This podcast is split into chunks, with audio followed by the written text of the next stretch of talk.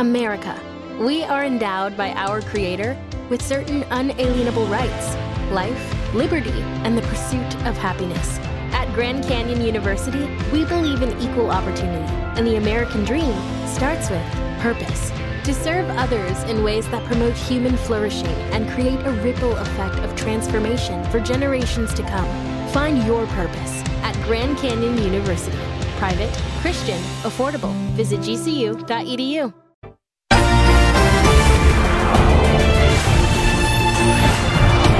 Direto ao ponto.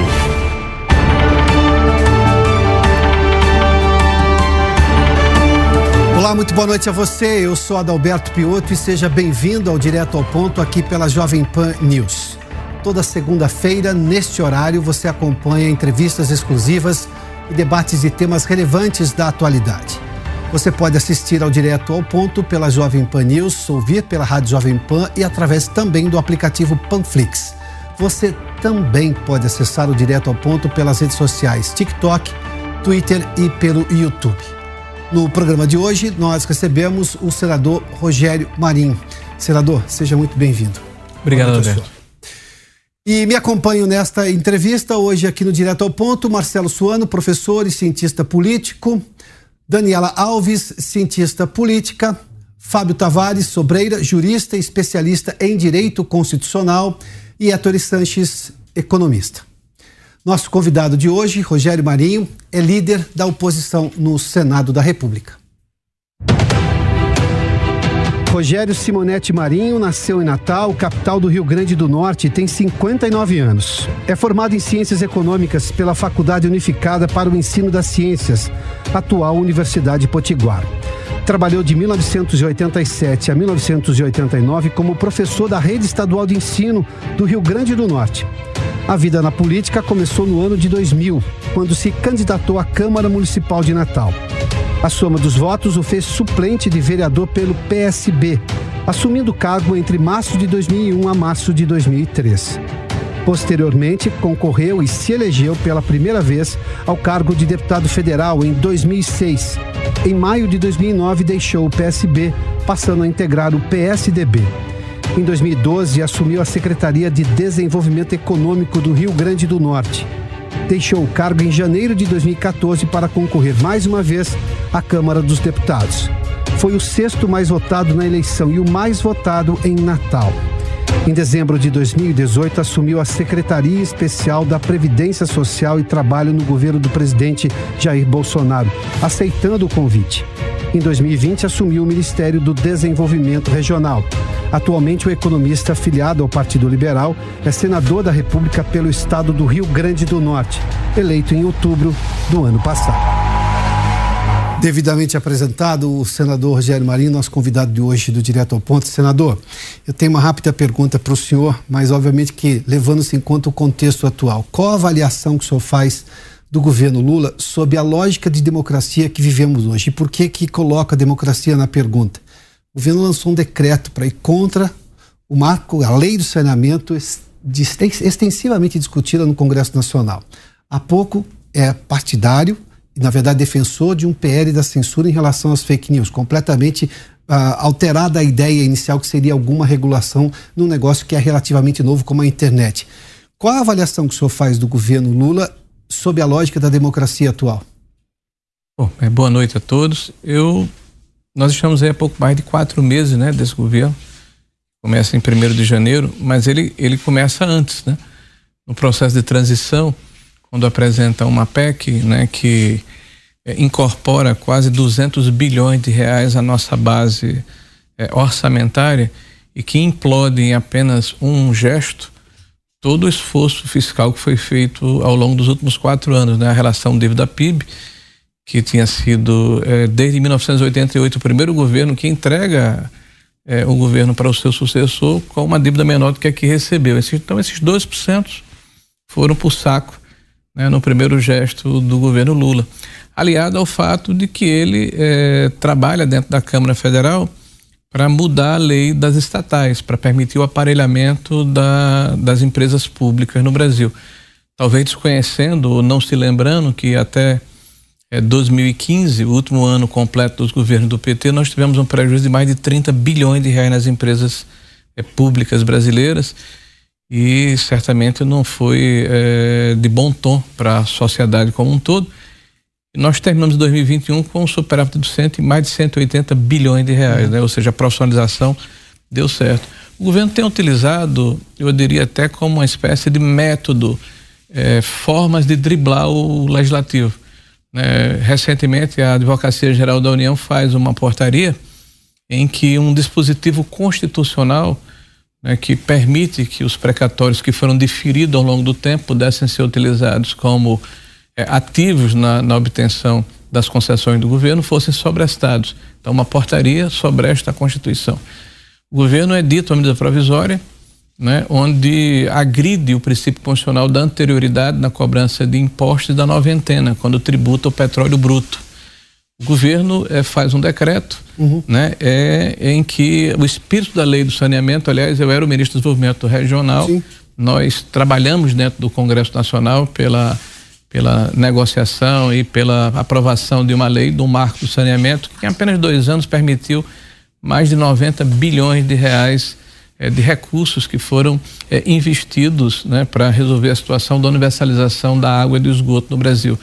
Né? E nós temos outros exemplos da forma, eu diria, descuidada como o governo trata o legislativo brasileiro, tentando ultrapassá-lo. Então, nesses primeiros meses de governo, claramente, né, o presidente Lula está eh, precisando entender né, que há um princípio de separação dos, dos poderes e a democracia se faz com o diálogo, se faz com a discussão, se faz né, é, respeitando os ditames constitucionais, no caso, respeitando o parlamento brasileiro. E qual é o papel que o senhor acha que o Supremo Tribunal Federal, o Tribunal Superior Eleitoral, o Poder Judiciário teve desde o período eleitoral até esse começo de governo Lula? Olha, eu já ingressei possivelmente com pelo menos mais seis ações. Nós já entramos, por exemplo, na Procuradoria-Geral da União, representação contra é, a ação da, é, do Advogado-Geral da União nós ingressamos junto à própria Advocacia Geral da União com denúncias de fake news contra o presidente da República, já Sim. que ele criou né, dentro da esfera da AGU uma, uma secretaria para combater a desinformação e o presidente tem desinformado deliberadamente tem faltado com a verdade em relação a políticas públicas, né? Nós já ingressamos com ações de inconstitucionalidade junto ao Supremo Tribunal Federal, com mandatos de segurança, e o fizemos sempre no sentido de resguardar a instituição a Constituição, o Estado de Direito e a prerrogativa do Parlamento brasileiro. Acho que está faltando, talvez, é, decisão. Né? Nenhum desses, dessas ações que nós ingressamos teve ainda um desfecho por parte do Judiciário. Então, nós aguardamos que haja uma maior celeridade, até porque o que está em jogo né, é a própria sanidade, é a própria vitalidade do regime democrático brasileiro. Dani, por gentileza. Obrigada, Piotr. Bom, uma boa noite, uma boa noite, senador, uma boa noite a todos os colegas aqui e também a toda a audiência da Jovem Pan. Eu gostaria de aprofundar um pouco mais a primeira questão do Piotr sobre a questão da democracia. O seu avô, senador Djalma Marinho, ele tinha a seguinte frase: o melhor da democracia não é a eleição dos melhores, mas a derrota dos demagogos, mentirosos e subservientes. O senhor acredita que nós estamos vivendo essa democracia descrita pelo seu avô? Ele foi deputado, né, na verdade. Ele tentou ser senador, né? Meu avô Sim. foi quase oito vezes deputado federal, faleceu no exercício do mandato 81, até agradeço aí a deferência. E é o nome da Comissão de Constituição e Justiça da Câmara dos Deputados em função de um ato que ele que ele teve na época em 68 por ocasião da decretação do AI-5, né? Onde ele defendia a inviolabilidade do mandato parlamentar. Né? À época, o governo queria caçar um deputado por delito de opinião, ele só. Eu posso não concordar com o que ele está dizendo, mas eu tenho que defender a Constituição e a inviolabilidade do mandato. Então, hoje, mais do que nunca, é necessário, da maneira como nós estamos vivendo, que a, a política é, seja desnudada, né? As pessoas não têm como se esconder. Então, todos os gestos praticados por políticos que anteriormente poderiam é, ficar embuçadas, é, de alguma forma encobertas, né? porque você poderia ter um posicionamento a nível nacional que era diferente do que você tinha na sua paróquia, isso não é mais possível é, com as redes sociais. Então, em 2018, houve uma mudança drástica né, na formação do Congresso Nacional, é, de alguma forma virtuosa, mas em alguns casos também perniciosa. O próprio filtro da política se encarregou né, de fazer alguns ajustes agora em 2022 e nós estamos assistindo um parlamento que pode e deve fazer esse contrapeso natural aos arroubos autoritários que o governo eh, do PT tenta eh, implementar né, na política nacional. O que acho que está faltando um pouco é, como eu disse no início, a celeridade do poder judiciário, que é o árbitro desse processo, né, para que nós tenhamos eh, desfechos né, e tenhamos a certeza do que é que vai acontecer né? Porque o fato, e aí me permita sair um pouco da sua pergunta, é que desde março de 2019, isso eu tenho repetido aonde eu vou, nós vivemos no Brasil um estado de exceção. Né? E, e, e os direitos estão relativizados. E na época, quando isso aconteceu, através do inquérito do fake news, depois do inquérito eh, das milícias digitais, a justificativa foi que haveria é, né, a, necessidade de se contrapor a roubos autoritários. Se isso é verdade, né, o mandato se exauriu do presidente Bolsonaro em 31 de dezembro. Então não tem nenhum sentido, mesmo que essa justificativa fosse adequada, que eu não concordo com ela, a continuidade desse, é, desse momento de exceção que o Brasil vive, uhum. onde os direitos individuais são relativizados em nome, teoricamente, da defesa da democracia. Então, ao fim e ao cabo, a democracia termina sendo golpeada né, é, em defesa dela mesma. Professor Breno, Senador, boa noite, Pioto, colegas. Senador, é, você fez menção ao 8 de janeiro. O STF ele sempre encampou a questão do garantismo penal. Só que nos anos 80 surgiu uma teoria chamada direito penal do inimigo. Eu tenho a impressão, e eu quero saber a sua opinião sobre isso, que a partir do dia 8 de janeiro, o ex-presidente o Jair Bolsonaro, juntamente com seus aliados, apoiadores, estão sendo tratados exatamente através dessa teoria. A partir do momento que o STF, e isso muito me preocupa, encampa esse direito penal do inimigo, ele começa a diminuir direitos fundamentais ao ponto que a sociedade por si só ela é totalmente massacrada. Então a minha pergunta é: diante do que aconteceu dia 8 de janeiro, os excessos que o STF vem praticando, que é fato, como professor de direito constitucional posso afirmar com veemência. Como que o senhor vê isso? Porque muito se fala em democracia, mas o guardião da nossa norma constitucional, por si só, também não está respeitando a separação dos poderes. Olha, é, quando eu fui candidato a presidente do Senado, acho que assim, é uma bandeira mais importante que eu, que eu levantei naquela oportunidade e, e ela não ficou é, ultrapassada, é o que eu chamo de é, restabelecimento da normalidade democrática, ou seja, o princípio que Montesquieu estabeleceu da separação e harmonia entre os poderes ele tem que ser restabelecido né, pela vitalidade, pela sanidade da nossa democracia. Né? É, existe o que se denomina é, juízes naturais. Então, é, não é possível imaginar que todos poderão ser alcançados, independente do foro, né, pelo escrutínio né, do Supremo Tribunal Federal, em função de uma excepcionalidade que foi aberta quatro anos atrás. Eu me lembro que, ah, sei lá, oito, dez anos atrás, oito anos atrás, havia uma crítica muito contundente da esquerda brasileira eh, em relação à atuação da Lava Jato, eh, do que eles denominavam de juízo universal, né, que criava as questões conexas a partir de uma apreensão, né, de um depoimento, eh, de uma delação, e você tinha infinitas ações policiais. Isso virou uma espécie de novela mexicana. Toda semana você tinha uma nova operação. E isso gerou uma, uma, uma, uma reação né, de que não era possível que você pudesse é, normalizar provas obtidas de forma ilícita, que não era possível aceitarmos as prisões é, é, temporárias de forma indefinida, né, que não era possível você aceitar que o único juiz fosse o caudatário de todas as demandas judiciais que ocorriam é, no Brasil naquela oportunidade, mas havia uma diferença.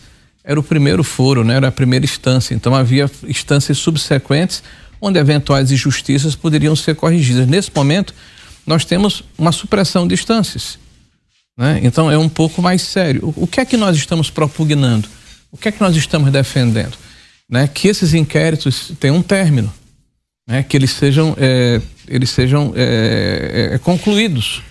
Eu não estou falando aqui que haja uma intervenção de forma abrupta, oh, pronto, acabou o inquérito. Né, que quem eventualmente tenha sido indiciado e a, é, a, a questão probatória esteja forte, né, ela seja apresentada, o inquérito seja concluído, né, e que cada um é, que porventura seja indiciado é, tenha o seu processo dentro do seu juízo natural. E o STF volte ao seu trilho originário, né, de julgar as questões importantes do ponto de vista constitucional, que o executivo faça as suas ações e que o legislativo cumpra a sua missão. É isso que nós estamos buscando, né? E eu acho que isso é importante para o Brasil. Nesse momento, mais do que nunca, esse é o papel que se espera do próprio Congresso Nacional. Eu tenho falado com o Rodrigo Pacheco de que é importante que ele exerça o papel como presidente da instituição e que a discussão ela não seja fulanizada. É, não é contra ou em função de um único ministro do Supremo Tribunal Federal, é com a instituição. Então, o Congresso Nacional, com o Supremo Tribunal Federal, com o Executivo, que certamente querem o mesmo, ou seja, o restabelecimento dessa normalidade democrática, busque o término dessas excepcionalidades para que nós possamos viver né, de uma forma, é, eu diria, harmoniosa, com cada um fazendo o seu papel. Senador, eu vou trazer o professor Suano já para o debate, o Hétero, só para perder até... esse, esse momento. O, qual a resposta que o senhor ouve do, do, senador Rodrigo Pacheco quando o senhor faz essas demandas a ele? Eu estive com o senador, acho que a semana passada, e e novamente conversei com ele a respeito do tema e ele se dispôs a, a fazer as tratativas para que nós pudéssemos avançar nessa direção. Eu tenho conversado com líderes de oposição, desculpe, de governo, né, porque o uso do cachimbo faz a boca torta, né? recentemente estive no governo, né? mas tenho conversado com líderes no Senado que fazem parte do governo, fazendo ver a eles que não, não interessa a ninguém. Todos aqueles que defendemos a democracia temos o direito legítimo né, de termos a nossa visão em relação ao país. Então, por exemplo, eu considero que o PT está equivocado, que o que ele propõe para o país é deletério, é ruim. Sim. Mas eles têm todo o direito de propor o que eles acham que devem propor, até porque foram legitimados, entre as por uma eleição. Então a agenda precisa ser discutida aonde é o fórum adequado, que é o legislativo. Não está correto é, o governo entender, por exemplo, como falou há pouco o ministro Flávio Dino, que caso o parlamento, por algum motivo, não queira discutir um projeto de lei, ele, de forma é, coercitiva, em conjunto com o judiciário, como se fosse um único corpo, né, vão impor a sua posição e a sua vontade. Uhum. Isso é de um autoritarismo, de uma arrogância, de uma Sim. prepotência que causa espécie a todos nós. Recentemente nós vimos uma declaração do ministro Dino, de que o recadastramento que ele determinou através de decretos para os CACs alcançou 99%. Olha que número extraordinário. 99% daqueles que têm arma no Brasil fizeram seu recadastramento. 1% que permaneceu estão sofrendo operações coercitivas por parte da Polícia Federal. Não se reabriu o prazo. Mas nós temos aí milhões de armas na mão de bandidos, de facínoras, de marginais. Eu não vejo a mesma proficiência, a mesma vontade, a mesma é, operosidade né, do ministro da Justiça para resolver um problema que é muito mais efetivo, muito mais gritante, que é essa essa condição do, do, do crime organizado. As país. armas ilegais nas mãos As dos armas ilegais. ilegais né? Não tenha dúvida. Professor Suano, por favor. Senador, uma boa noite para o senhor. Inicialmente, vou lhe dar os parabéns por todo o trabalho que o senhor tem feito como um verdadeiro líder de oposição e alguém que tem consciência de um projeto de país. Cumprimento o Piotr, cumprimento o professor Fábio, o professor Daniela, o professor Ettore, toda a Jovem Pan e esse público maravilhoso que nos acompanha. Senador, eu vou continuar no mesmo barco da questão da democracia. E o senhor trouxe algumas questões estruturais do nosso sistema político. É uma leitura pessoal minha, eu posso estar enganado, mas eu particularmente eu atribuo grande falha de tudo que está acontecendo ao próprio sistema como tal. Nós não somos nem parlamentaristas, não somos nem presidencialistas. Criaram uma invenção que, se eu pudesse criar uma imagem, ou usar uma imagem, não tem nenhuma função de gracinha, é, tentando pegar nos filmes de horror aquilo que tem de coisa negativa. Ora, não é nem lobisomem, nem vampiro, é um lobespiro. É o que há de pior do que você pode ter. Sugar o sangue do povo brasileiro e usar da violência do lobisomem para calar aqueles que podem se contrapor. Por que eu lhe faço essa pergunta? Me parece, eu posso estar enganado, mas que todas essas transformações que, é, que podem ser solicitadas, elas não têm solução, porque a máquina funciona para se autorreproduzir. Exemplo, me parece que enquanto o Supremo Tribunal Federal continuar sendo uma corte recursal, nós sempre vamos ter esse problema. Porque o fato do Supremo Tribunal Federal ser, além de constitucional, ser recursal, dá a ele um poder gigantesco. Porque tudo cai no Supremo Tribunal Federal para tentar, de alguma forma, é, eu diria, é, burlar o processo. E não faz isso porque são maus. Porque esse poder lhes é dado. Nós temos um problema que poderia ser resolvido, na minha perspectiva, eu posso estar enganado, com algumas transformações básicas. Uma delas é essa. A outra que poderia ser acabar com o foro privilegiado. Isso já faria com que nenhum parlamentar ficasse à mercê e a reboque das decisões de autoridades do Supremo Tribunal Federal. Porque aí vira um, uma, uma, um diálogo pessoal entre eles e ficam, o, o legislativo fica totalmente submetido a isso. Outro, é, se uma decisão do legislativo não foi tomada, não me parece adequado que um partido minoritário se ache no direito de judicializar uma decisão que é o silêncio do legislativo. Aí nós caímos nisso. Qual é a pergunta que eu lhe faria na questão? Ao invés, por exemplo, de nós estarmos tratando de questões pontuais, haveria um espaço para fazer essas mudanças estruturais que não poderiam ser o sistema inteiro mas só trabalhar como? Acabemos com o Supremo recursal, mantendo ele como constitucional. Há espaço para trabalhar com essas modificações, sabendo que isso já tem angustiado o povo brasileiro ao ponto do povo identificar. O povo identifica esses problemas, apesar dele não saber nomear ou não poder dar conceitos. Existe espaço para esse tipo de transformação? E o que o senhor precisaria, como oposição, para mobilizar a sociedade, para trabalhar com essas mudanças estruturais? Olha, primeiro acho que você foi aí a, ao encontro do problema, né? É, eu particularmente defendo de uma forma até muito assertiva de que a questão do foro, ao contrário do que se imagina, não é um privilégio. É, imagine que nós não temos mais nenhuma outra instância, né? Então quem é parlamentar, na hora em que é julgado pelo Supremo, vai apelar ao bispo, né? Entre, ah, desculpa a brincadeira também, né? Então é evidente que essa é uma questão que pode e deve ser corrigida. A minha preocupação são com as questões que eu denomino de casuísticas. Então imagine que se iniciou um período legislativo agora, presidencial. São quatro anos pela frente. Eu particularmente defendo que não haja a possibilidade da recondução de um mandato executivo. Então, vamos imaginar que a gente pudesse trabalhar numa reforma política de um mandato de cinco anos sem possibilidade de, de recondução.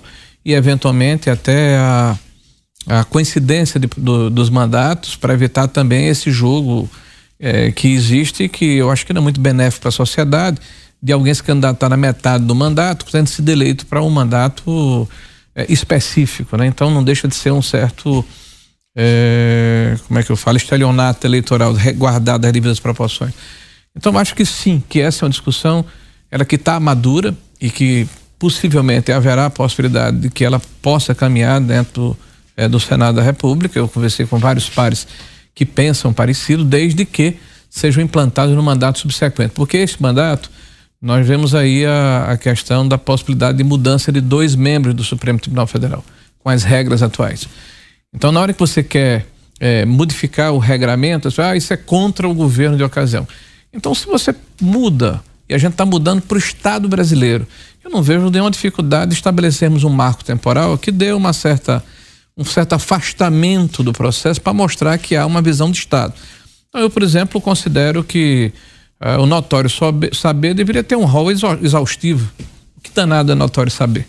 Né? Você tem quantos livros ou quantas, quantos trabalhos publicados ou quanto tempo de experiência né, como advogado ou como magistrado, né?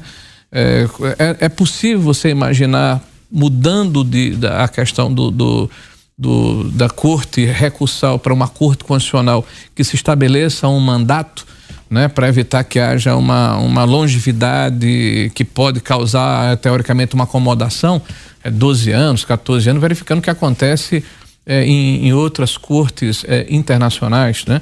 É, você imaginar, por exemplo, a mudança do foro. Eu, eu acho que para o parlamentar não é interessante a mesma condição de um cidadão comum. Por quê? Porque se você tem um foro da primeira instância, eu vou falar agora para você até pedrejado, você também fica sujeito à questão paroquial.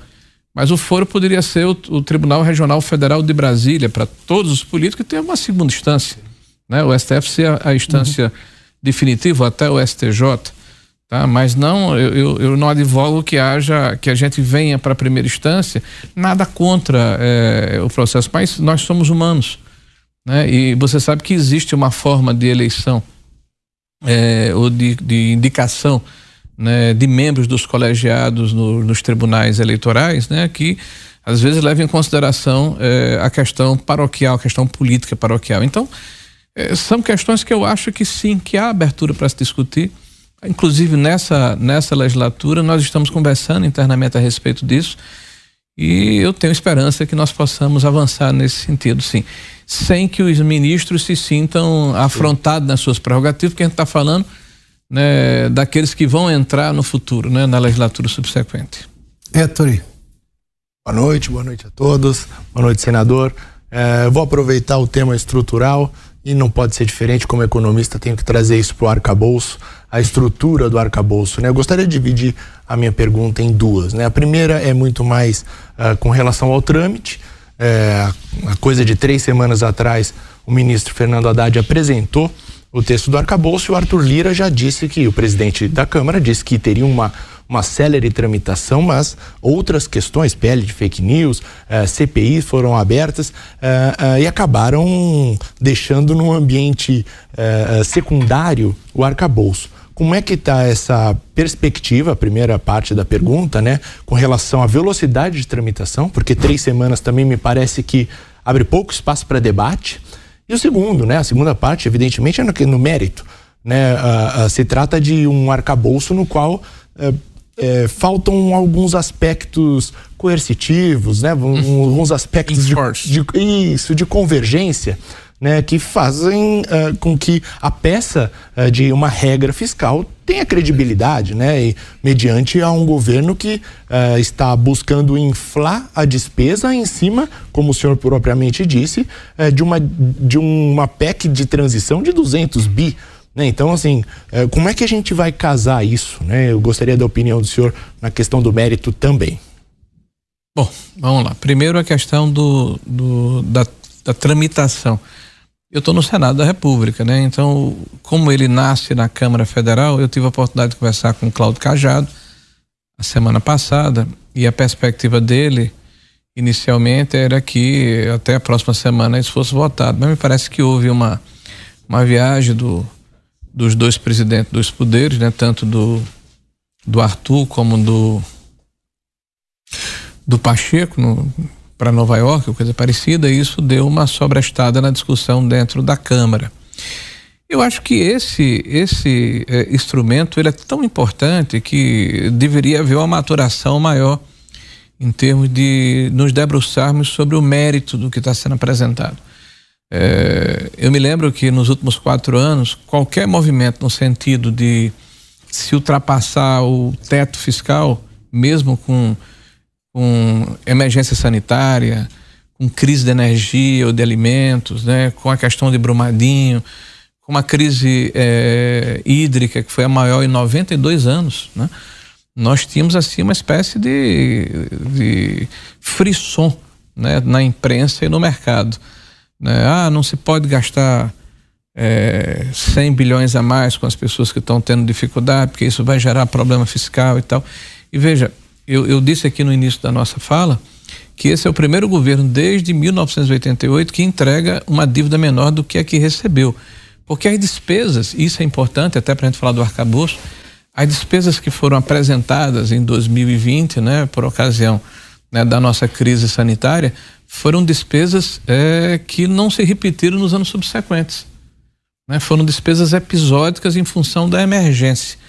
Então se gastou 150, 170 bilhões de reais, se diferiu é, é, dívidas ao longo do tempo, se apresentou uma oferta de crédito que nunca aconteceu na história do Brasil, e isso permitiu que o Brasil é, gerasse empregos ao invés de, de perdê-los. Isso significou que houve uma, uma, uma, uma, um escudo de proteção na economia brasileira e a autonomia do Banco Central eh, mostrou-se extremamente virtuosa, porque o que nós fizemos aqui no Brasil, através de Roberto Campos, os países de outras economias até mais amadurecidas do que a nossa, copiaram depois.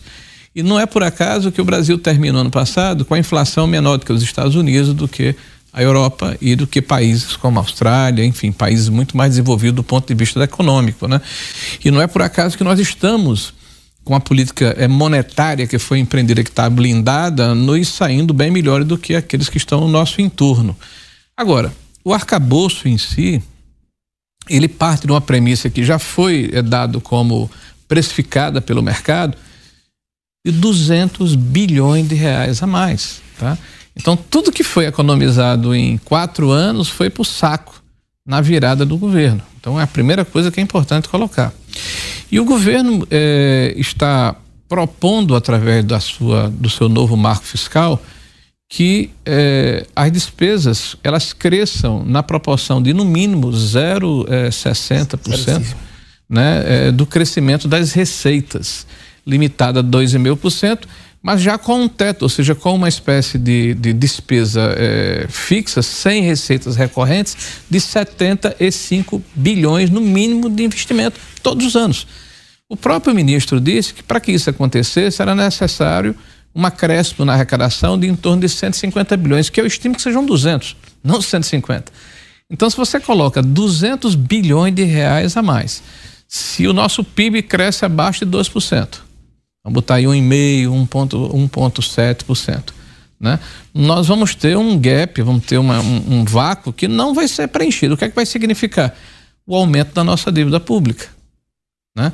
E isso não vai convergir na trajetória da dívida e, ao mesmo tempo, vai impedir que haja uma velocidade maior na diminuição da taxa de juros. Que a gente vê aí o nosso presidente, o Lula, batendo na mesa, esbravejando, né? dando carão, mas não é desta forma que ele vai conseguir permitir que o Brasil cresça de uma forma consistente.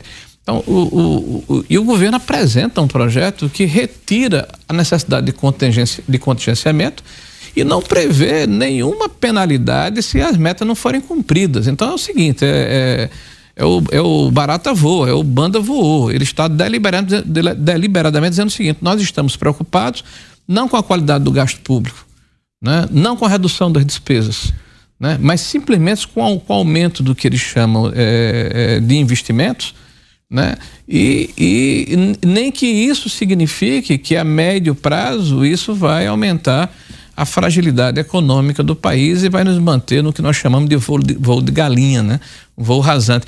Nós estamos repetindo, infelizmente, a mesma receita que vitimou o país ao final de 2015, meados de 2016. Governo Dilma. Né? Governo Dilma, ou seja, diminuir é, a fórceps a taxa de juros, sem se incomodar com o processo inflacionário, que é o imposto mais severo sobre os mais pobres, porque eles têm o um maior impacto no aumento da, da inflação é o que vitima a população menos favorecida. Então, você tem um discurso que é completamente distante da prática.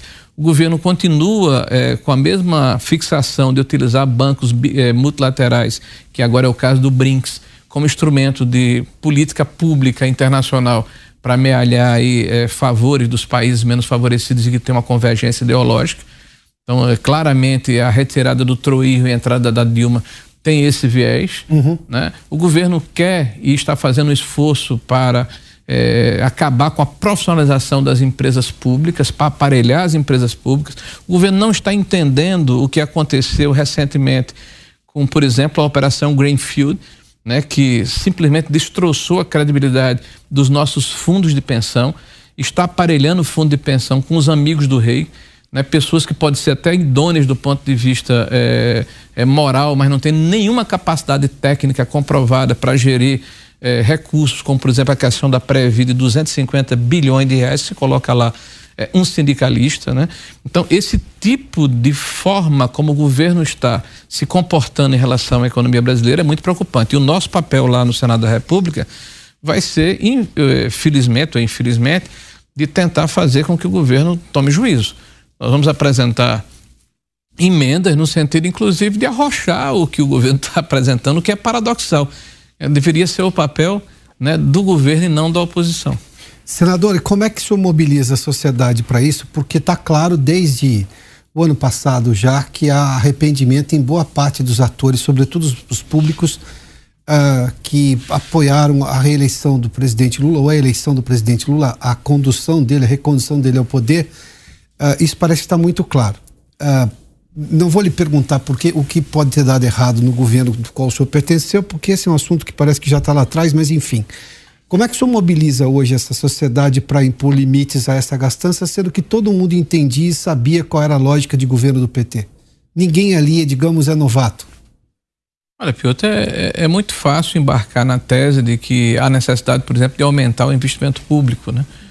É, é muito cômodo, é muito confortável. A, a classe política, né, a própria população, né, é, é soa como música. É sedutor, né, aos, é aos ouvidos de, de, de, quase a totalidade é, das pessoas que fazem parte desse processo. Então, quem está no mercado financeiro, né, ou quem eventualmente vai gerir um fundo de ação, ele tem uma preocupação talvez a médio e longo prazo, ele imagina cenários, mas quem está dentro do processo, ele tem dificuldades né? Não é de entender o processo, mas de explicitar o que está havendo, porque é mais cômodo e mais confortável embarcar, né?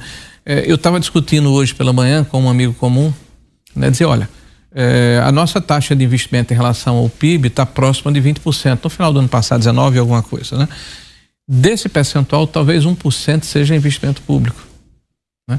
Então, se você pensar que na hora em que o governo né, ele, ele, ele quebra contratos, ele cria insegurança jurídica. Sim.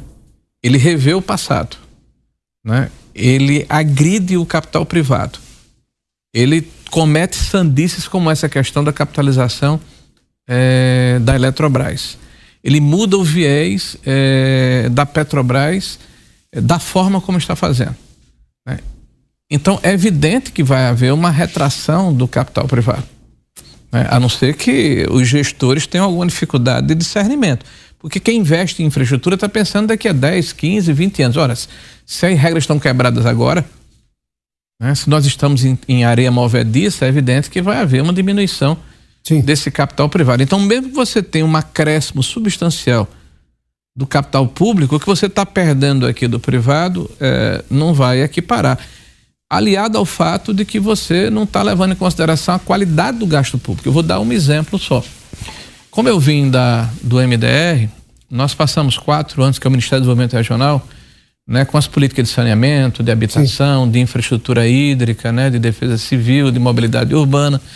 Então, no caso da, da habitação, no final de 2014, o governo do PT contratou, próximo ao período eleitoral, quase 500 mil residências, que coincidentemente é o mesmo número de residências que eles estão apregoando agora.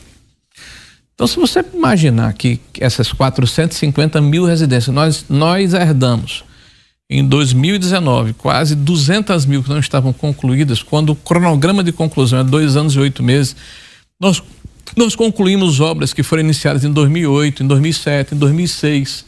Então veja a qualidade do gasto público e o prejuízo que significa para o pagador de impostos no Brasil. Tá? Então você pegou hoje 10 bilhões de reais nesse, nessa PEC, entre aspas, da transição e alocou em habitação faixa 1.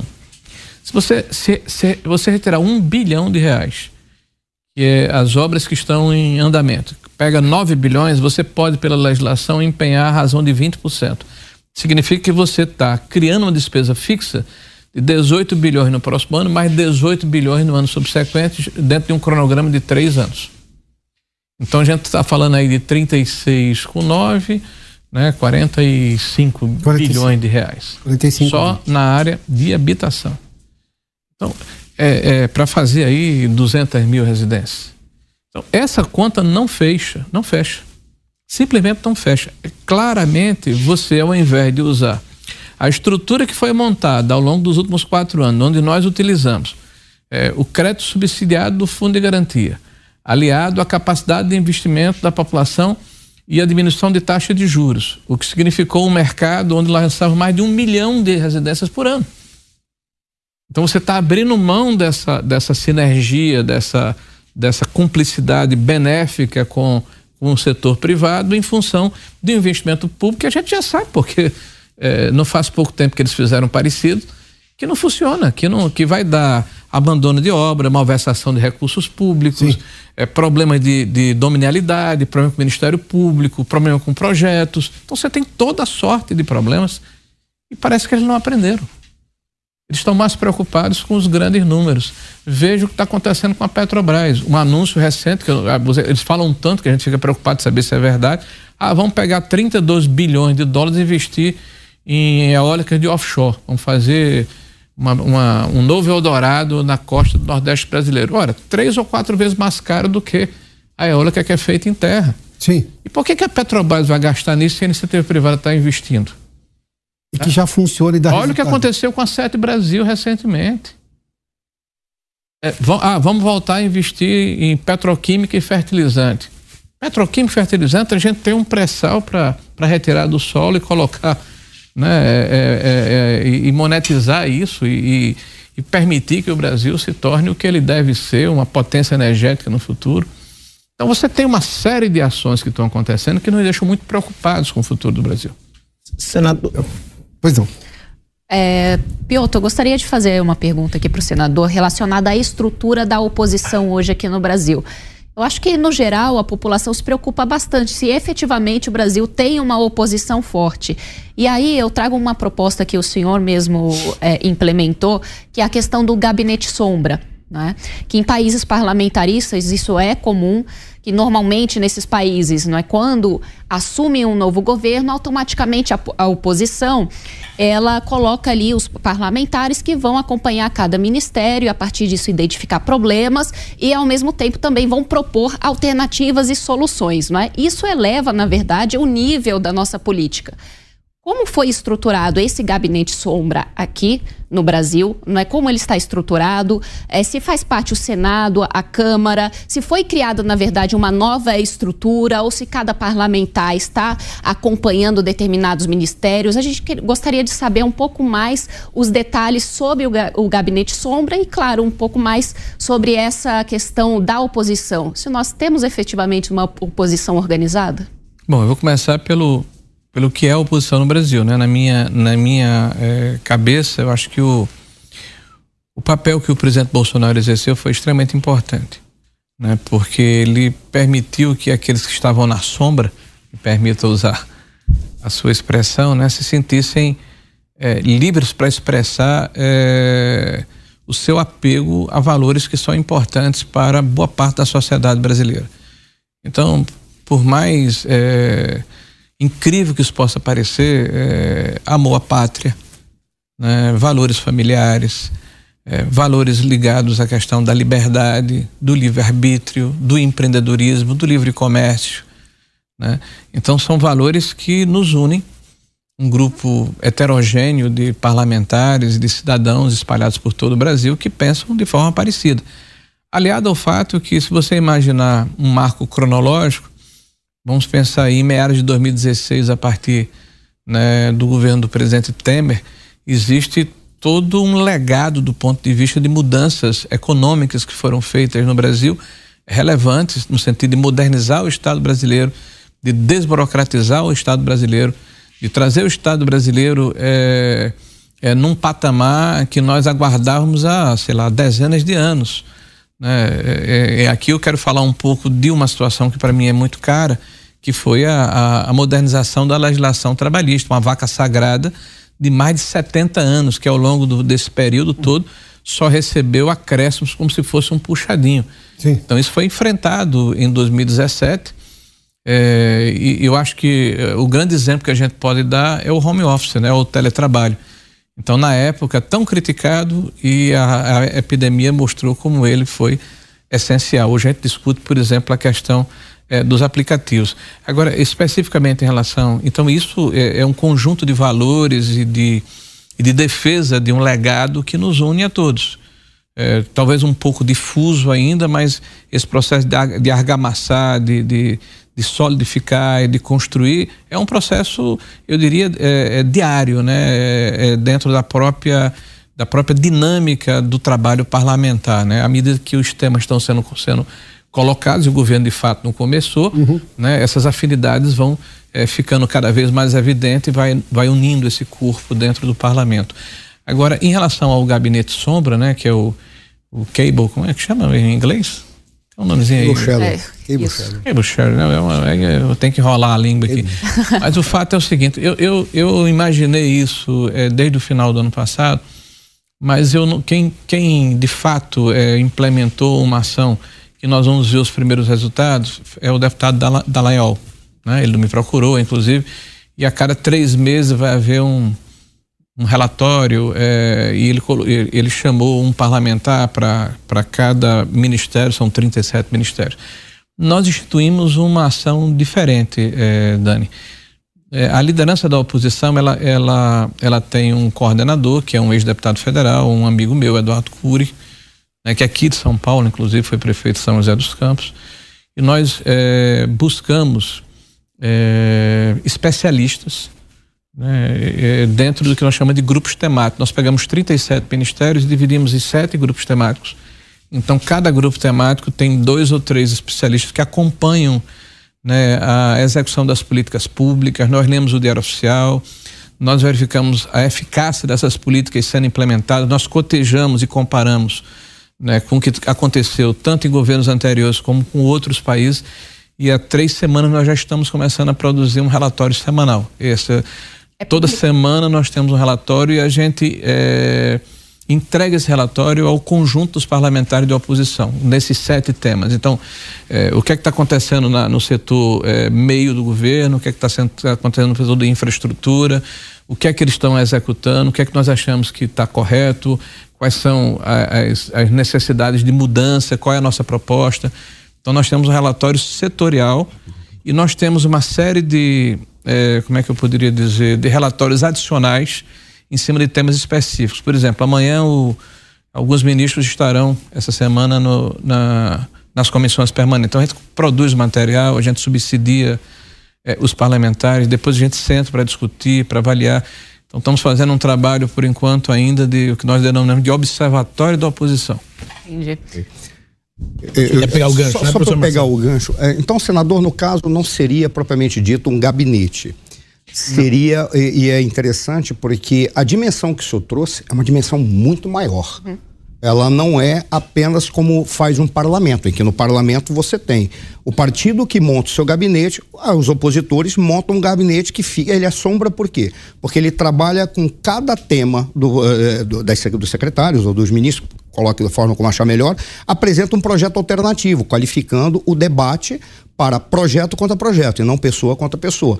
É outra coisa, mas o que o senhor trouxe é algo muito maior. O, o, o que me parece, então, é que é uma forma de fazer uma articulação da sociedade para fazer uma fiscalização do governo, Isso. cobrando dos próprios parlamentares que eles executem essa fiscalização com medidas concretas, porque são aqueles que são autorizados. Isso, uhum. isso tem uma dimensão gigantesca. Me parece ser mais, ou seja, realmente articular uma oposição concreta que não seja uma oposição é, baseada em personalidade, ou, ou personalismo, melhor dizendo. Mas nós estamos fiscalizando, o erro é aqui, tecnicamente pode ser resolvido dessa forma e os nossos representantes estão cuidando isso. disso. É Basicamente é isso que o senhor está falando. Exatamente. A pergunta que eu ia fazer para o senhor, então, dentro dessa dimensão que o senhor colocou, é espetacular, porque o senhor falou assim: uh, nós temos uma situação em que uh, os gastos públicos eles são sedutores para o povo. Não é porque o povo é tolo, é porque, infelizmente, esses gastos públicos eles chegam direto para o povo.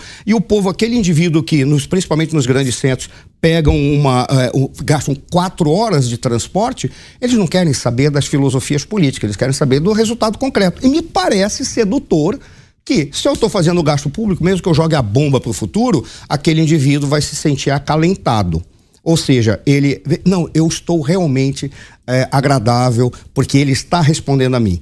Então, me parece que, além dessa fiscalização, o trabalho seria de mostrar as falhas desse governo que está, de alguma maneira, apostando em jogar a bomba para o futuro. E aí eu já jogo um problema para o senhor em relação à CPMI e à CPI. Me parece que o governo conseguiu dar um, um drible na CPMI. Por quê? Porque ele acabou fazendo que a CPMI do 8 de janeiro ela viesse tendo a majoritariamente, pelo menos é o que aparenta até agora, o número de parlamentares do governo ou pró-governo, ainda está trabalhando para ter a presidência e a relatoria, com a importância que tem. Mas não conseguiu ainda na CPI do MST. A pergunta direta é qual seria o melhor canal nesse sentido para mostrar as falhas do governo, além desse trabalho que é feito com a sociedade e os parlamentares, no caso das CPIs e CPMIs? Mostrar a verdade. É, em relação à CPMI, por exemplo, está né, tá sendo dado como favas contado uma situação que eu prefiro aguardar. Né, que as coisas aconteçam para a gente ver como é que é, vão se posicionar. O, a narrativa já está feita em relação a quem perpetrou o ato, a quem é, financiou e a quem eventualmente incentivou a ocupação no dia 8. A história que não está contada é quem se omitiu, né? ou de forma deliberada ou de forma é, incompetente, é, doloso ou culposo, aí, do ponto de vista é, do direito. Né? Então, é claro que Brasília tem mais de 60 anos. Nunca aconteceu uma situação como essa, nunca. Né? Então, ou foi uma incompetência extraordinária do ministro da Justiça, do GSI, do, do aparelho de segurança, é, enfim, da, da, das informações, ou foi uma incompetência assim é, inadmissível ou houve dolo. Quem vai dizer, eu não estou fazendo nenhuma afirmação, eu estou dizendo que só pode ser uma coisa ou outra. Né? Então é a CPMI que vai se debruçar sobre o tema. E eu não acredito que, mesmo que haja uma preponderância de parlamentares que tenham uma afinidade com o governo, que haja um encobertamento geral desse processo. Nós não podemos deixar de convocar né, personalidades importantes para falarem a respeito dos seus atos ou das suas omissões. Né? E isso vai ficar público para a sociedade. A, a confecção de um relatório por si só, ele pode ser um instrumento importante para subsidiar um processo de investigação ou de é, é, é, probatório de, de, de, de, uma ação judicial como um órgão acessório, mas, sobretudo, o debate que vai acontecer vai elucidar o que está encoberto. Ah, eu não tenho dúvida que isso vai acontecer. Na questão da. Mas, senador, especificamente na, do... na formação das duas, da, das duas, da, das, tanto do grupo que vem da Câmara do Senado, com essa leitura Vamos. que fez Arthur Lira e o presidente do Senado, em relação às vagas que iam para o PL e para o Novo. Olha, eu considero e disse ao presidente eh, Rodrigo que a solução foi casuística mas é uma solução que encontra respaldo, entre aspas, numa resolução regimental que foi feita no ano passado, né? Para a eleição da mesa diretora e não para o regimento comum, que é o caso. Porque nós estamos fazendo uma comissão parlamentar mista. O que é que, o que, é que rege o Congresso Nacional? Por que, que ele se reúne? Em função da comissão mista de orçamento. Então é uma ação ordinária do Congresso Nacional. Acontece todos os anos. E tem um regimento, e no regimento lá está claro. A proporcionalidade na, para a CMO, para a formação da CMO, se dá na segunda quinzena de fevereiro. Então eles utilizaram é, de uma forma inovadora, pela primeira vez na, na CPMI, uhum. uma resolução que foi feita é, o ano passado para a eleição da mesa diretora. Ora, o presidente ele tem a prerrogativa de, de e decidir de acordo com a alvitre e o entendimento dele. É, não sei se no direito o pessoal tem o direito de espernear, né? Então Sim. a mim cabe dizer, olha, pô, não, não tá correto o que você está fazendo. Né? Eu acho que não, não, não é por aí. Então nós estamos recorrendo à CCJ, vamos aguardar o que, é que a CCJ dirá, mas a nossa ação não significa procrastinação. Nós queremos a instalação da CPMI.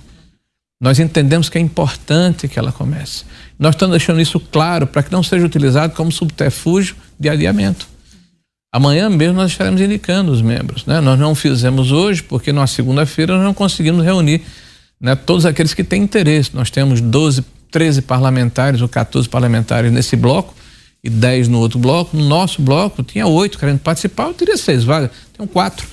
Então eu vou ter que arbitrar né, quem, entre eles quem tem né, tanto a melhor condição de fazer o trabalho como é, quem eventualmente pode ceder para o outro. É um processo de mediação que eu espero terminar amanhã pela manhã. Mas à tarde, no máximo, a gente está indicando os nossos membros. Uhum. Senador, é, pegando o seu gancho, quando o senhor falou em relação à questão política, regional, é, eu tenho a impressão que o governo ele governa através de concessões da nossa Suprema Corte. Vou citar algumas passagens. Recentemente, a Carmen Lúcia, numa entrevista, citou que liberdade não é direito, é um sentimento. Dias Toffoli, alguns anos atrás, disse que o STF era um poder moderador. Não muito distante, a coisa julgada foi relativizada, mesmo Sim. a Constituição dizendo claramente que nem a lei pode prejudicar a coisa julgada. E nós ouvimos recentemente também essa questão da privatização, que se amolda ao ato jurídico perfeito, que nem a lei pode prejudicar, sendo que uma privatização passou pela Câmara, passou pelo Senado, teve o parecer do BNDES. Aí eu pergunto ao senhor. O TCU se manifestou. O TCU se manifestou. Será que os nossos senadores, com todas as vênias, os nossos deputados, os parlamentares, que representam milhões e milhões de brasileiros, não teriam que ter uma conduta mais proativa para mostrar o executivo, você governa com o parlamento e o judiciário julga. Porque da forma como as coisas estão se encaixando, quando o governo perde, ele bate na porta do Supremo e me relativiza, por exemplo, a coisa julgada. Essa questão da privatização, será que o senhor não tem a preocupação, os nossos parlamentares, que ele leve essa questão para o Supremo e o ato jurídico perfeito também seja relativizado? Porque nós temos contrato, a coisa foi formalizada, temos todos esses agentes, atores que participaram. O senhor não acha que precisa de uma, uma, uma condução mais proativa do nosso poder legislativo, não só o Senado, mas o Congresso? Complementando, o senhor já tinha feito menção à ameaça do ministro Flávio Dino, que se por acaso o Congresso não legislasse a questão ah, das fake news, ele faria junto com o Supremo. Aliás, vários parlamentares disseram isso do, do PT, né? Isso vai, pode ficar pior se não se votar, não foi isso também que se ouviu na Câmara naquele dia? É, eu acho que essa, esse processo ele já se arrasta, acho que há alguns anos, né? acho que uns oito ou dez anos ficou. É, ele foi, ele ele, ele foi, como é que eu poderia dizer, potencializado, né, de se buscar o, a interferência do judiciário nas querelas próprias do legislativo, né? É, culpa talvez do legislativo, né, que buscou sempre essa mediação e do próprio judiciário que poderia dizer, olha, isso é interna corporis, eu não vou entrar nesse seara, que tinha sido inclusive é, posições anteriores que foram ultrapassadas pelos é, pelo, pelo atual é, corpo de, de ministro do STF. Nesse caso específico da privatização, há uma ameaça que ainda não foi concretizada. O governo, é, o Lula já disse duas ou três vezes que vai buscar o judiciário para rever a participação é, acionária da União, né, o que na prática significa rever todo o processo Sim. de capitalização, né, porque você vai é, praticar um golpe em quem investiu na empresa imaginando que as regras seriam de mercado. Você quer voltar a estatizar a empresa dizendo que eu vou passar a ter o controle. Eu vou, por exemplo, controlar os preços públicos, eu vou colocar meus apaniguados dentro dos cargos de comissão, enfim. É um, é um, é um despautério, né, Milton? Acho que é a palavra que me vem aqui à cabeça.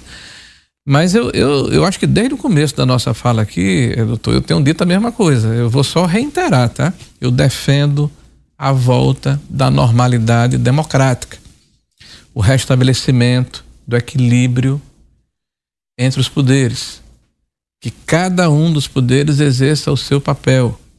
Houve um processo é, que descambou né, nessa questão de excepcionalidade que já perdura mais de quatro anos. Isso, de alguma forma, tem que ter cobro.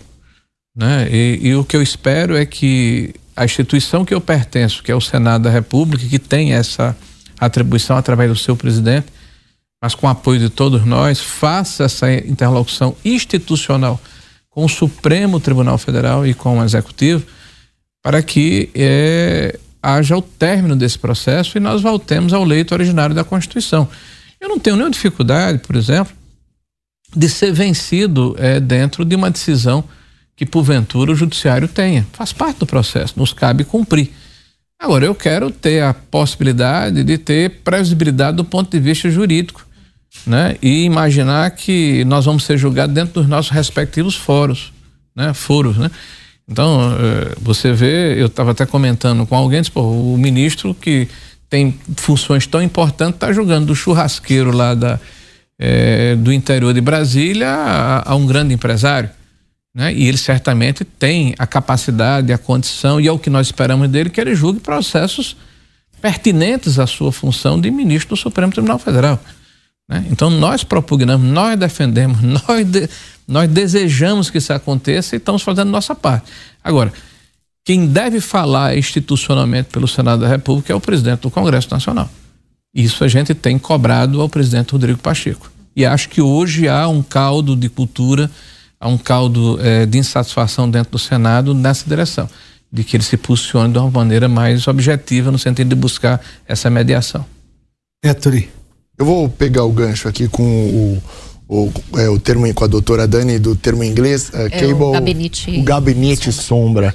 É, e voltar ao tema do arcabouço não pode ser diferente. Eu prometo mudar de tema já muito em breve. reforma tributária, então. É, mas que reforma tributária, né? É isso que eu. É igual a orelha de freira, né? Pois Sabe que existe, mas ninguém tirou debaixo do capuz. Exatamente. é, é, hoje em dia, eu, eu, vejo alguns economistas que defendem o arcabouço, que está aí à mesa, uh, por não ter uma alternativa.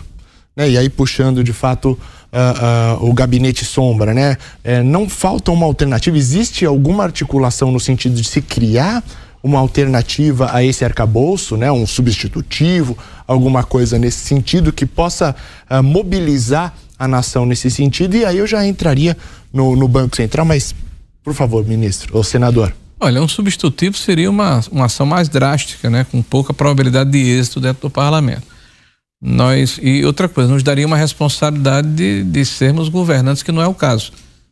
Então por exemplo, nós vamos ap apresentar é, um marco fiscal que tenha a capacidade de dar é, rigidez e, e credibilidade né, a quem investe, a quem empreende no país, de tal forma que a gente possa convergir né, as taxas de juros no futuro, eu vou ser o ministro da, da, da Fazenda, né? Não é minha responsabilidade. O que é que eu vou fazer como oposição? Nós vamos propor emendas, né? Nós vamos propor alterações no processo, né? E aí essa discussão a gente pode ter, é... na verdade a gente já, por exemplo, nós vamos colocar, restabelecer a questão da necessidade de contingenciamento, nós vamos é, penalizar o governo federal na hora em que ele não cumprir as metas, nós temos que definir claramente é, que subsídios o ministro propõe é, que sejam é, retirados dentro do orçamento, já que o discurso dele é genérico, como se ele fizesse parte da oposição. Quer retirar o quê? Né? Ele vai retirar, por exemplo, é, o recurso da Zona Franca de Manaus, ele vai retirar o subsídio que é dado aos MEIs no país. A folha de pagamento. A folha de pagamento, a desoneração das, das folhas de pagamento. Enfim, o que é que ele propõe? Né? Nós queremos saber. E o que é que ele quer tributar? É o CSL? É, é, fundos especiais? Jogos eletrônicos? Compras eletrônicas? Ele já voltou atrás? Então a gente precisa ter uma maior clareza é, de, de, como a aritmética desse, dessa estrutura que ele chama de arcabouço, né? que é um nome até que remete realmente, como disse o Cajado, à, à época medieval, né? como é Sim. que isso fica de pé. Né? Né? É, e, e, esse questionamento a gente vai fazer e vai querer que os números sejam abertos.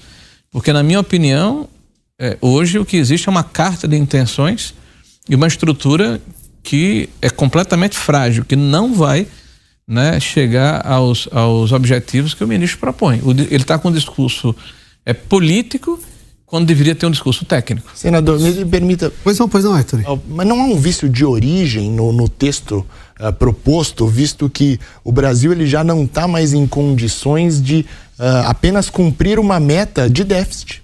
Nós temos que uh, ter uma regra para. Economizar a grana para pagar a dívida. Diminuir. Exatamente, nós estamos numa trajetória crescente. Não há um vício de origem, inclusive que tem Perdão, Piotr. Não, pois não, pois não. Inclusive tem gerado uh, uh, embates institucionais uh, que estão sendo personificados pelo presidente Lula contra o Banco Central. Mas aí não é visto de origem, é visão de país, né? O presidente Lula está dizendo o tempo todo e é, e é reverberado pelos seus ministros que não tem problema de aumentar a dívida pública, que não tem problema de gastar mais, que quem vier atrás fecha a luz e apaga a luz e fecha a porta. Ele não está preocupado com isso, claramente ele não está preocupado com isso. Então, por exemplo, cadê a reforma administrativa? Ninguém fala mais de reforma administrativa. Cadê a qualidade do gasto público? Onde é que o governo está se propondo a diminuir despesas, que são despesas ruins? Então, esse discurso ele foi obliterado do cenário. E nós sabemos é, que, na verdade, o que está acontecendo é uma repetição do que aconteceu anteriormente. Então, é, o governo do PT, ele gasta de forma indiscriminada e gasta de maneira irresponsável vê um governo subsequente, arruma a casa e ele pretende voltar para desarrumar novamente. É um ciclo de dois passos para frente e um passo para trás, infelizmente. Mas há uma penalização, desculpa, Piotr, eu, eu, não, não, eu entro favor, no não, é tema. Só, até para continuar nesse tema, mas é, O que, que faltou então na campanha para comunicar? Porque havia uma máxima de que a economia ganha eleição.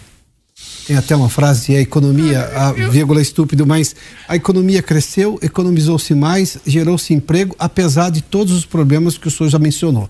Não somente a pandemia, também a guerra na Ucrânia, que foi gigantesca, com uma inflação de combustível, ah, de energia no mundo inteiro, sobretudo o preço do petróleo, alimentos, a seca, que, que, a crise hídrica e tudo mais. Apesar disso tudo, o governo conseguiu superar. Tudo bem que foi, foi um momento turbulento, de debate público muito acalorado. O senhor fazia menção disso antes da gente começar essa entrevista. Mas por que que isso não conseguiu comunicar? O que faltou? Porque no caso brasileiro já não é mais a economia. Olha, Piotr, é, é fácil ser engenheiro de obra pronta, né? Mas se você puder fazer uma avaliação assim, eu, isso a gente tem tentado fazer internamente, é, o que fez o presidente Bolsonaro ser presidente é o que fez ele perder a eleição. Né? Ele ganhou a eleição por ser exatamente quem ele é, um outsider, alguém que ganhou a eleição sem uhum. tempo de TV, sem partido político, sem recursos financeiros, né? É, com uma comunicação direta com a população é, contra o politicamente correto, né? defendendo valores que estavam ultrapassados na cabeça de muita gente, né? contra o establishment de uma maneira geral. E na hora em que ele assume o poder, o que a, a boa parte desse establishment imaginava que aquilo era uma como é que eu poderia dizer, um mise-en-scène, um personagem, verificou que não, ele era aquilo mesmo. Sim. Então, o fato de se deparar com essa realidade gerou uma reação, eu diria até desproporcional. É, se você imaginar é, um presidente como Bolsonaro, que suportou editoriais, programas, é, documentários, das principais eh, redes de TV e, e, veículos de comunicação do Brasil durante quase quatro anos Sim. e praticamente ganhou a eleição, ele teve uma, uma performance extraordinária. Então, tudo que ele fazia é, no, no, de forma virtuosa era relativizado.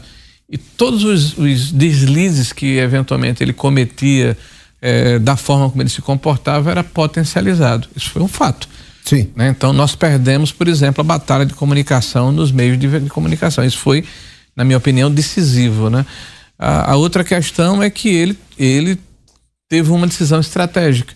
Ele preferiu se comunicar é, com a população de uma forma é, direta, sem a mediação da mídia tradicional. E esse filtro, se por um lado foi importante, por outro lado gerou numa parte expressiva da população uma aversão à forma como ele governava. Então, você viu aí parcelas importantes expressivas da classe média que tinham uma absoluta aversão ao presidente e não queriam é, sequer avaliar se o governo dele tinha virtudes. É, essa questão, por exemplo, da, da crise sanitária perdeu completamente a racionalidade na discussão. Sim. Né? Virou uma espécie de Fla-Flu ou Palmeiras e Corinthians, né? Então as pessoas perderam um pouco é, do discernimento ao se debruçarem sobre um tema que assolou o mundo inteiro. Essa crise sanitária ela tem como parâmetro a crise da gripe espanhola de 1918. Então, o fato é que essa excepcionalidade foi entendida como um embate político que não foi bom para o país e não foi bom para o presidente. Sim. Você me permite uma questão bem direta em relação a, ao Zanini? Queria trabalhar essa questão. Nós sabemos que o presidente, uma vez indicando quem quer que seja, creio eu que ele vai indicar o Zanini, ele tem que passar pela sabatina do Senado e ser aprovado pela maioria absoluta. Como que a oposição vai trabalhar essa indicação, não entrando no mérito sobre a conduta ilibada do advogado, da, do, nota, do notável saber jurídico, mas sim, o Zanini é advogado do presidente, amigo íntimo, padrinho de casamento, e nós sabemos que a nossa Constituição tem um princípio muito importante, que é da impessoalidade. A partir do momento que eu indico uma pessoa para ocupar uma cadeira de extrema relevância do país, a nossa Suprema Corte, já sabendo que a qualquer momento, qualquer processo, autos que parar na mão do futuro ministro indicado pelo presidente, ele não vai julgar com absoluta certeza, é ser humano com total imparcialidade. Como que a oposição vê essa possível indicação do Cristiano Zanini? Até porque não temos o hábito no Supremo de ministros julgarem impedidos, né? E nem o Senado rejeitar. É. Exatamente. Isso não é, é uma tradição que, do nosso Supremo. Foi da época é do segundo presidente, né? Que é o Floriano Peixoto. É. Parece que foi na, na época do Floriano que houve a rejeição de um, de um ministro do STF. Bom, a nossa Constituição é clara é quando diz que a prerrogativa é do presidente da indicação. A gente falava aqui, até para uma provocação Marcelo só. do Marcelo, né? Sobre a necessidade de mudarmos alguns critérios de atuação do, do Supremo Tribunal Federal.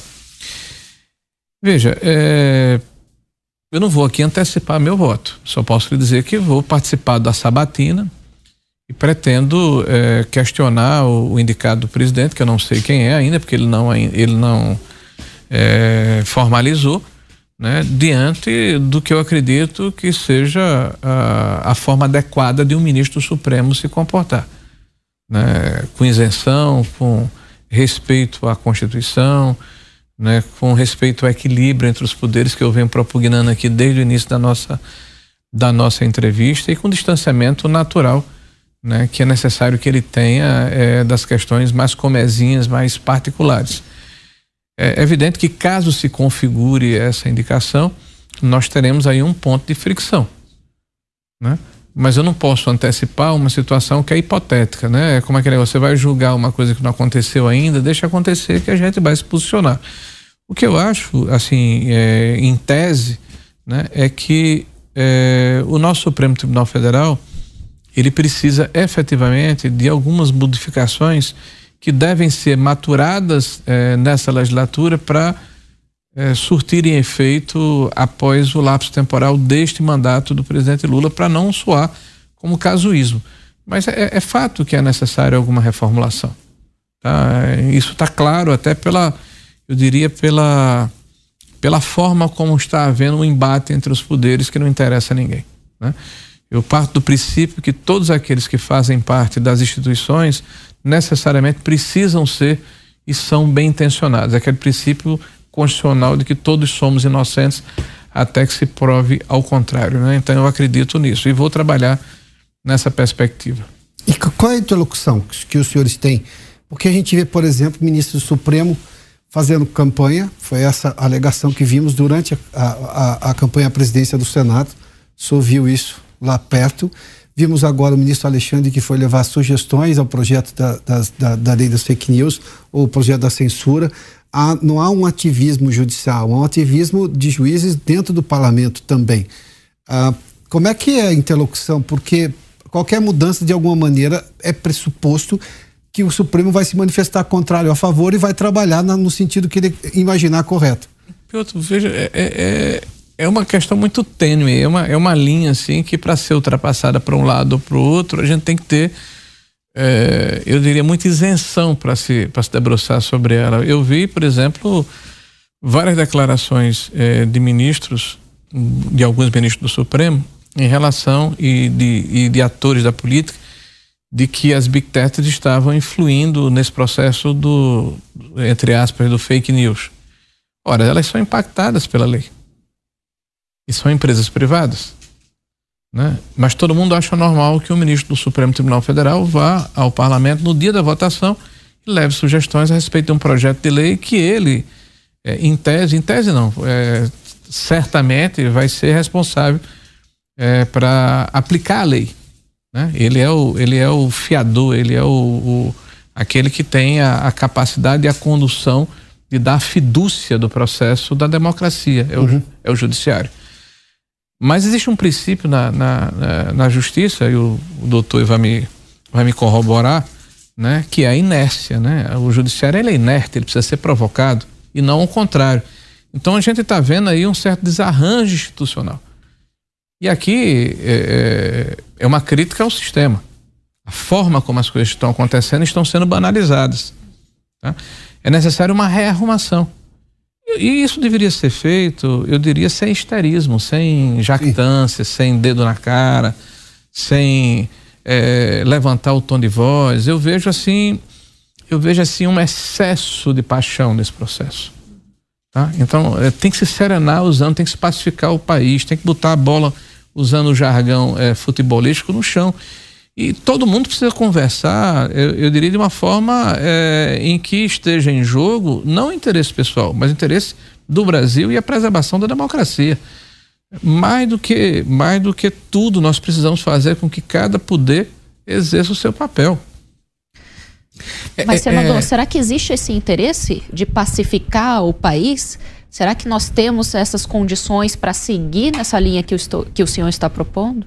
Bom, eu acho que essa página tem que ser virada é, sobre, pena de, sobre pena de nós é, aumentarmos esse, esse fosso que existe entre é, espectros ideológicos da, popula da população brasileira que necessariamente tem, e é legítimo que isso aconteça, visões diferentes sobre o país, mas que podem e devem coexistir dentro do princípio da alternância democrática. Né? É, é, é, o dissenso ele é necessário dentro de um processo democrático. Agora, a, a, beligerância, a belicosidade, a agressividade, a supressão do arbítrio, o impedimento de que haja o diálogo, né? a, a eu, eu, diria assim, a sufocação da palavra frouxamente, né? isso, sem dúvida nenhuma, não contribui né? para que a nossa democracia, que alguns dizem que é recente, ela tem a vitalidade e a perenidade que todos nós propugnamos. Eu, eu tenho feito é, dentro do Senado da República essa fala, essa, esse répito praticamente todos os dias. Né? Eu acredito muito que a repetição traz o conhecimento. Eu aprendi isso, inclusive, quando fui aprender a tabuada lá em casa, quando a mamãe botava o tamanho em cima da mesa. Né? Me tomava a tabuada, né? Então eu aprendi a tabuada na repetição. E eu acho que a gente aprende determinados conceitos se houver uma insistência.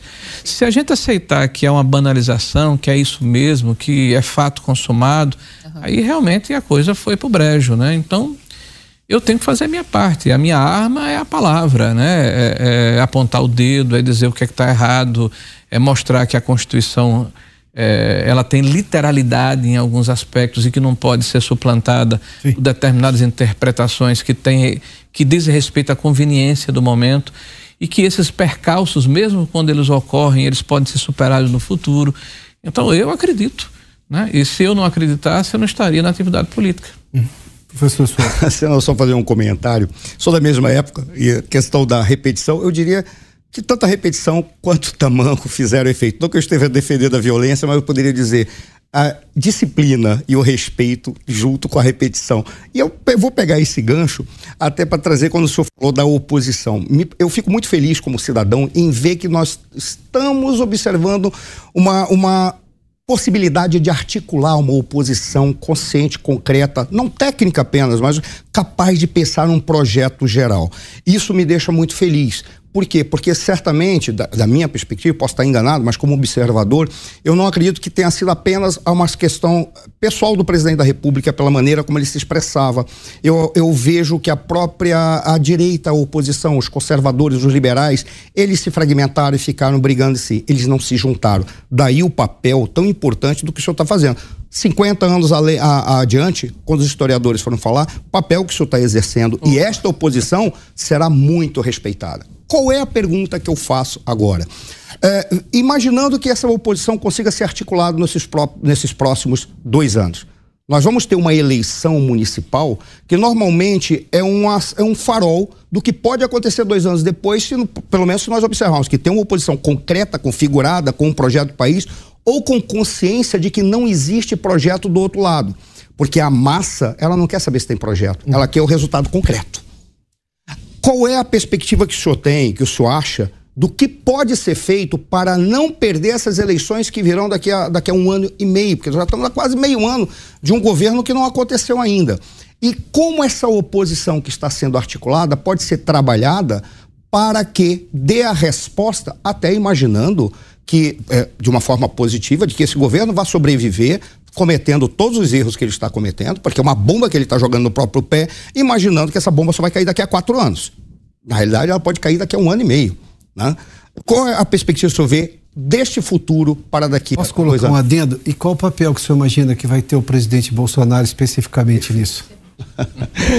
Olha, a grande liderança é, conservadora do país é o presidente Bolsonaro. Isso é inegável. Inclusive, própria, os próprios opositores reconhecem isso quando tratam da sua elegibilidade ou da, do trabalho que está sendo feito para torná-lo inelegível, mesmo assim consideram que, caso isso ocorra, que é uma enorme injustiça, né, ele seria o grande eleitor do nosso lado.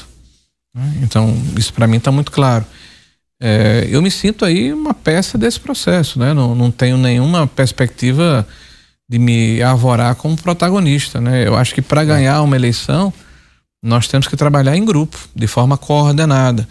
E como você colocou com muita propriedade, há um, há um conceito filosófico, é, técnico, é, por trás de uma concepção de país, né, de administração, mas tem que haver a praticidade da, é, do exemplo, do, do case, do, é, do modelo que precisa ser colocado como está é, aqui o que nós podemos fazer. E nós temos aqui em São Paulo o governador Tarcísio de Freitas, né, que vem fazendo aí uma administração que tem surpreendido de forma positiva a população local e com reflexo no Brasil inteiro. Nós temos a administração do Zema, que vai para o seu segundo mandato e que pegou um Estado é, quebrado, falido, externuado do ponto de vista é, estrutural, do ponto de vista é, das finanças públicas, né? E está recuperando isso com muita parcimônia, com muita persistência, com muita resiliência. Nós temos aí o Ratinho no Paraná, né, que o, o, estado do Paraná, inclusive, ultrapassou em termos de PIB o Rio Grande do Sul, que é um, um fato histórico.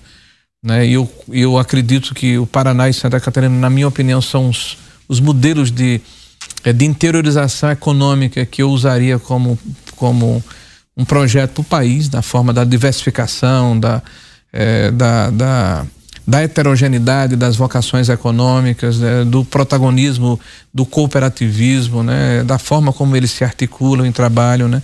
Então nós temos aí é, exemplos dessa direita conservadora na prática, né, de como fazem bem né, as suas respectivas populações, o conceito da responsabilidade fiscal aliado a uma preocupação social, ao crescimento, ao desenvolvimento, mas com uma visão eu diria, de, de um crescimento consistente, que não seja o voo de galinha do, do populismo, da demagogia, né, da, é, da ruptura né, do, da, da, da condição institucional né, da democracia, que ao fim e ao cabo é, eu acho que é a razão porque todos nós estamos aqui, né? A defesa de valores que são nossos desde o Império Romano, né?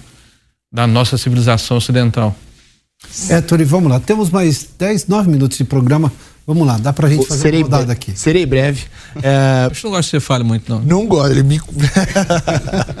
Imagina. No tocante ao Banco Central, né? O Zanin uh, foi trazido à roda de conversa uh, como uma hipótese, mas hoje nós tivemos um anúncio aí. Concreto, aí. É, o, con... e o... Exatamente, do Gabriel Galípoli, né? Não tem a mesma proximidade uh, que o Zanin tem do Lula, mas uh, se trata de uma figura que compõe o governo atualmente, né? Diferentemente de uh, dos que lá estão, né? Uh, seja Roberto Campos, o Bruno Serra que saiu agora, o próprio Diogo, todos os diretores não tinham nenhum vínculo partidário.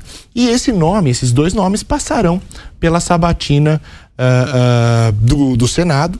Eh, numa politização, vou colocar dessa maneira, de um órgão técnico né, de um órgão que vem uh, tentando uh, controlar a inflação, né, e, e, o Pioto vem falando como é que a, a, a, despesa vai se vai bater na população de fato através da inflação. Então, o grande uhum. órgão social do Brasil, no final das contas, é o Banco Central que está tentando segurar essa inflação para que o pobre não seja mais penalizado. É, penalizado. É, como é que o Senado vai se portar mediante já essa concretização de um, uma diretoria, de uma indicação não tão uhum. técnica quanto outros nomes que já uh, estiveram por lá.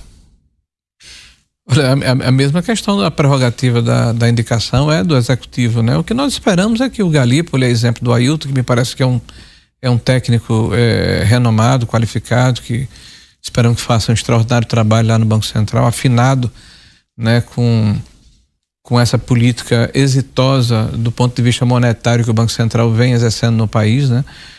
É, no caso do Galípolo, eu acho que ele precisa primeiro rever os conceitos dele, né? O que ele escreveu com André Lara Rezende de expansão monetária, né? certamente ele vai ter algumas dificuldades é, dentro do Banco Central. Se ele, se ele de fato é, levar em consideração o que ele escreveu, né? E é um colegiado, né? Ele pode ser que ele fique um pouco destoando, né? Do, do grupo de, é, de integrantes lá do uhum Seja um dissidente. Do, da, do, do, conselho, né, que define a questão do, das taxas de juros.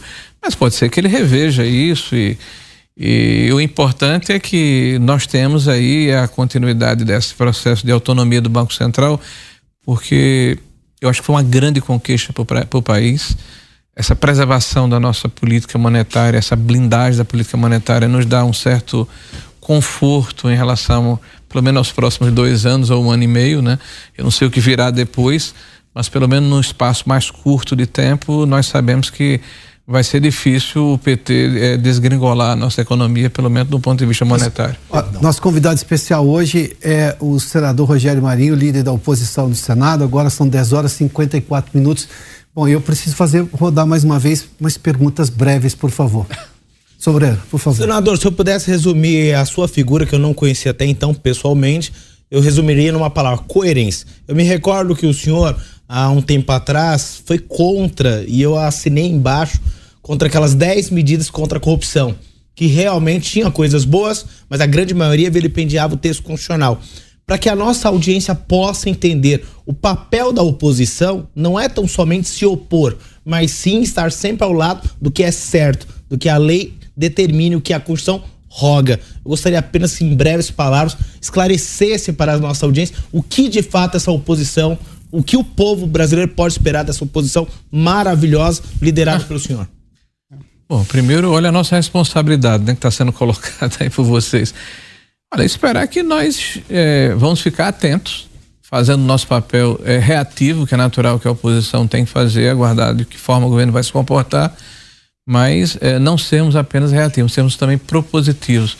É, impedir que haja retrocesso, que haja avanço contra um legado virtuoso que foi construído é, nos últimos seis anos e que pertence ao Estado brasileiro. Então, nós vamos lutar muito a preservar esse legado, mas ao mesmo tempo, sempre que o governo apresentar eh, a sua agenda, nós estaremos prontos a aperfeiçoar, a melhorar. Nós não somos oposição ao Brasil, nós não somos contra né, o nosso país, nós somos contra o retrocesso. Dani, vamos lá, sua rápida pergunta.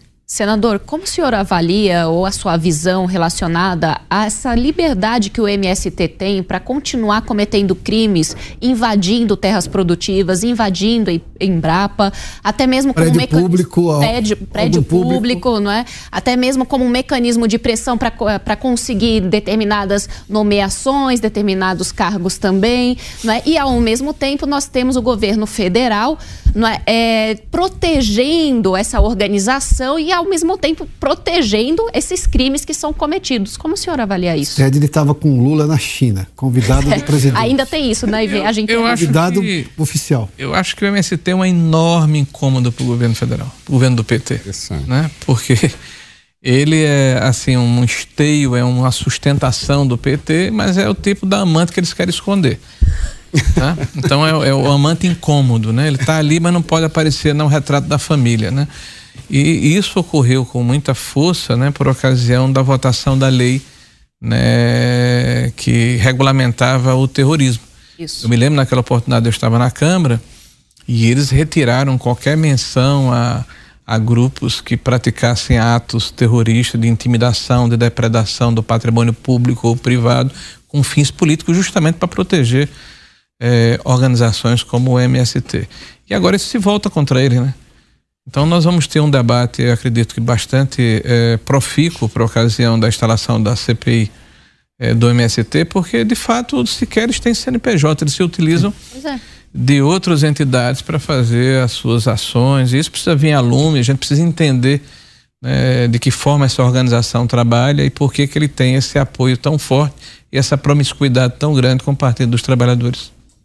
Professor Marcelo Suano, rapidamente a pergunta. Senador, vou fazer uma, uma pergunta sobre política externa. Antes, quando o senhor falou a respeito de oposição, não foi nenhum caráter bajulatório. A sua importância é gigantesca. Nos momentos de crise, não basta pessoas que tenham um comportamento elegante. Nós vemos no Senado muitas pessoas tão elegantes quanto o senhor. Precisa de alguém que coloque a cara tapa. O senhor colocou a cara tapa e foi enfrentando. Por isso a importância é muito maior, não é bajulação. A minha pergunta sobre política externa, onde que o senhor acha que são os principais erros que estão sendo cometidos nesse momento da política externa brasileira? O Brasil está voltando a essa questão do sul-sul, né? Nós estamos nos voltando a fazer a mesma política que nos causou tanto prejuízo do ponto de vista eh, financeiro, pela utilização do, ban do, Banco Nacional de Desenvolvimento como órgão de, de, financiamento dos regimes que tinham convergência política com o governo de ocasião, né? e ao mesmo tempo estamos eh, abrindo mão de parcerias importantes com economias que são complementares com a nossa. Né? Então, eu acho que é, repetir né, os mesmos métodos, com os mesmos personagens e aguardar resultados diferentes é um sintoma claro de algum desvio é, mental. Né? Senador, eu tenho mais um minuto, mas preciso lhe fazer esse questionamento. O que o senhor diria para o cidadão brasileiro que desde 2013, podemos dizer, voltou às ruas, se manifestou, mudou a realidade brasileira, mas que em algum momento vê alguém da importância recente de um ex-ministro da Justiça preso, apesar da determinação, pelo do entendimento da PGR de que ele poderia estar solto e, obviamente, com outras medidas cautelares. Como é que esse cidadão pode se manifestar hoje diante da lógica democrática sob o entendimento que você tem das Cortes Superiores de Brasília? Olha, eu estive inclusive com o Anderson nesse final de semana, eu visitei no sábado, né? É, em duas ou três ocasiões estive em audiência com o ministro Alexandre, com pares dele dentro do Supremo Tribunal Federal, é, fazendo inclusive um apelo do ponto de vista institucional para que essa prisão ela levasse em consideração o que nós entendemos que a lei preceitua, né? Porque uma prisão é, estendida, preventiva, como a, o que o Anderson está sofrendo, uhum. nos parece excessiva. Tanto é que o próprio Ministério Público já Sim. se manifestou nos autos pedindo a sua soltura, né? Eu acho que cada um pode exercer o seu papel constitucional. Nós estamos é, mantendo essa pressão, uma pressão democrática, né? É, nos manifestando por ocasião é, de discurso junto ao, ao, parlamento, conversando com os nossos pares, buscando essa mediação uhum. junto ao, ao Tribunal Superior, visitando o antes, levando a nossa solidariedade e esperando que a justiça seja feita, porque se ele ou qualquer outro que esteja aprisionado nesse momento no Brasil, né, é, porventura tenha cometido um ilícito, o devido processo legal vai, vai apurar ao final. Né? Mas é, nós vemos aí várias pessoas com crime de muito maior é, intensidade que são soltos em audiências de, de custódia. Né? E ele está sendo preso, eu diria, por um tempo excessivo. Né? E certamente a justiça seria que ele fosse liberado e respondesse seu processo uhum. em liberdade. Senador, muito obrigado pela gentileza de nos atender mais também. uma vez. O prós e contras, perdão, o direto ao ponto, prós e contras é amanhã às quatro da tarde, mas o direto ao ponto de hoje termina aqui. Quero agradecer a companhia de todos vocês, dos meus colegas entrevistadores, também do senador Rogério Marinho, que nos atendeu aqui na edição desta segunda-feira. A gente volta na próxima segunda-feira, às nove e meia da noite. Muito obrigado pela sua companhia, pela audiência. Boa noite a você.